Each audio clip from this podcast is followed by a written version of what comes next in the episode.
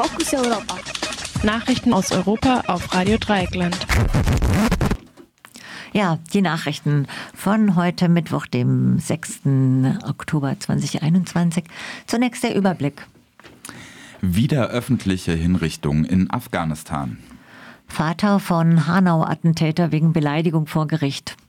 Nur eine Handvoll Lkw-FahrerInnen will Kurzarbeit Visa in Großbritannien. Kundgebung gegen Antisemitismus vor Hotel in Leipzig. Rumänien nach Misstrauensvotum Regierung nur noch kommissarisch im Amt. Und nun zu den einzelnen Themen. Wieder öffentliche Hinrichtungen in Afghanistan. Nach einem Bericht der britischen Boulevardzeitung The Sun wurden in der Provinz Herat drei Männer an Baggern aufgehängt. Sie sollen in das Haus eines Mannes eingedrungen sein, um ihn zu berauben. Andere Quellen warfen ihnen versuchtes Kidnapping vor. Offenbar wurden die Körper der Hingerichteten zur Abschreckung ausgestellt. Die nun herrschenden Taliban haben auch während ihrer ersten Herrschaft in Afghanistan bis 2001 Hinrichtungen und das Abhacken von Gliedmaßen öffentlich zelebriert. In Afghanistan sind aufgrund einer Dürre und des politischen Umsturzes derzeit viele Menschen in Not geraten, was sich auch auf die Kriminalität auswirken dürfte. Am Dienstag berichtete Amnesty International unter anderem gegenüber Radio Dreieckland von einem Massaker an 13 Mitgliedern der Minderheit der Hazara in Afghanistan. Elf davon waren ehemalige Soldaten der Regierung, die getötet wurden, nachdem sie sich den Taliban ergeben hatten. Zwei befanden sich auf der Flucht und zwei weitere waren Zivilisten, darunter eine 17-jährige junge Frau. Amnesty International vermutet, dass dieses und ein bereits früher gemeldetes Massaker an der religiösen Minderheit der Hazara nur die Spitze des Eisberges sind. Vater von Hanau-Attentäter wegen Beleidigung vor Gericht. Am heutigen Mittwoch muss sich der Vater des Attentäters von Hanau vor Gericht verantworten.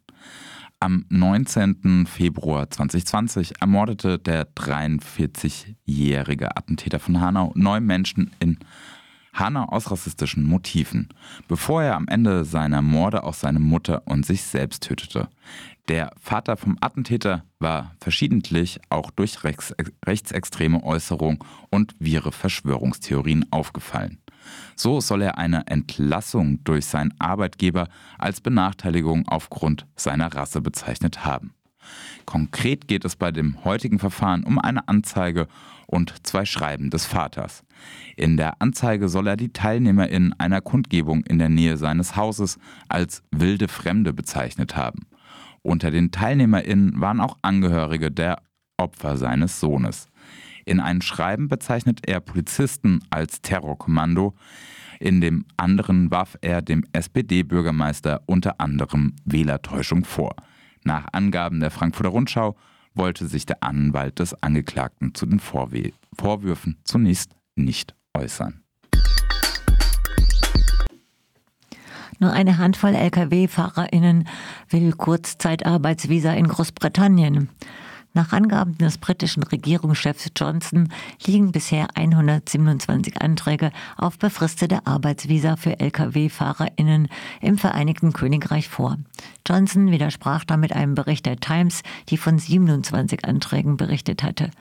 Um einer akuten Versorgungskrise abzuhelfen, hatte die Regierung die Ausstellung von 5000 Arbeitsvisa für FahrerInnen aus der EU beschlossen. Die Visa gelten aber nur bis Februar. Diese Befristung ist offenbar der Hauptgrund für die geringe Resonanz.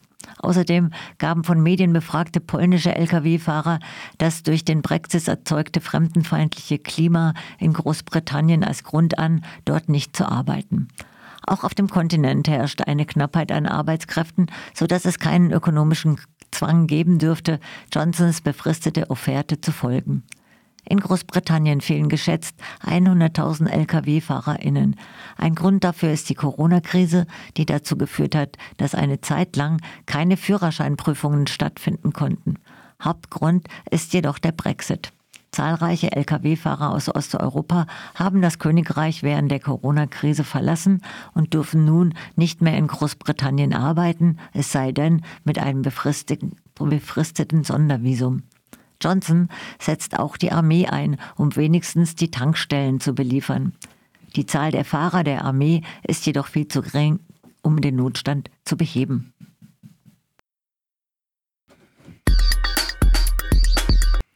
Kundgebung gegen Antisemitismus vor Hotel in Leipzig. Nachdem der Sänger und Schauspieler Jill Ofarim von einem antisemitischen Vorfall berichtet hatte, haben sich gestern Abend mehrere hundert Menschen vor dem Hotel The West Inn Hotel in Leipzig versammelt. Der Sänger spricht in dem kurzen Video sichtlich stark berührt in die Kamera. Er sagt, er habe zum Einchecken in einer Schlange an der Rezeption des Hotels gestanden. Doch immer wieder seien andere vorgerufen worden. Als er dann schließlich an die Reihe kam, habe er gefragt, was das solle. Der Mann an der Rezeption habe ihm gesagt, er habe die Reihe entzerren wollen. Dies sei aber Quatsch gewesen, da er selbst in der Reihe stand, gestanden habe. In diesem Moment habe jemand aus einer Ecke gerufen, er solle den Stern abnehmen. Gemeint war der Davidstern, den Jill Ofarim als jüdisches Symbol an einer Kette um den Hals trug. Der Mann an der Theke habe sich der Forderung angeschlossen. Darauf fragte Jill Ofarim, ob er nach Abnahme des Sterns einchecken könne, was der Mann bejaht habe. Von dem Hotel wurden nach Anfragen eine allgemeine Erklärung gegen Antisemitismus abgegeben. Während der Kundgebung hielten Angestellte des Hotels ein transparent mit einer Israel-Fahne. Bis zum Morgen war nichts über weitere Konsequenzen bekannt. Vom Hotel wurden, wurde angegeben, man habe den betroffenen Sänger nicht erreichen können. VertreterInnen der sächsischen Landesregierung verurteilen den Vorfall. Die Kundgebung wurde von dem Aktionsbündnis Leipzig macht Platz organisiert.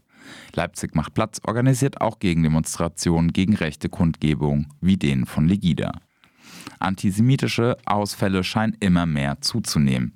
Gestern berichtete auch die Gedenkstätte Auschwitz über antisemitische Sprühereien an neun Baracken. In den Sprühereien wurde auch der Holocaust geleugnet. Rumänien. Nach Misstrauensvotum Regierung nur noch kommissarisch im Amt.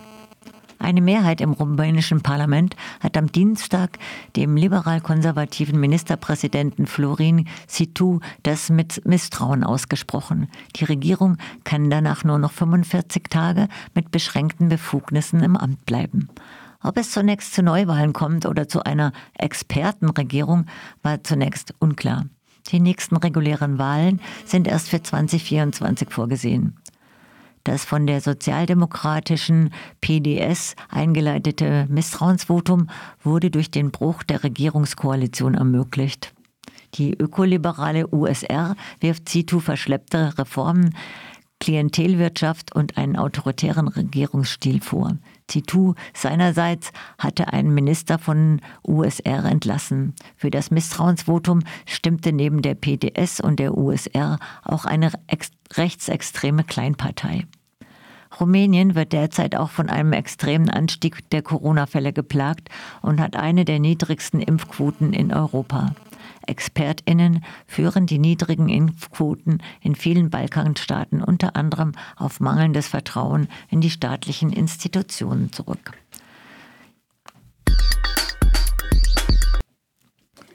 Das waren die Fokus Europa Nachrichten von heute Mittwoch, dem 6. Oktober 2021 und geschrieben hat sie Jan. Ah, habe ich mir gedacht.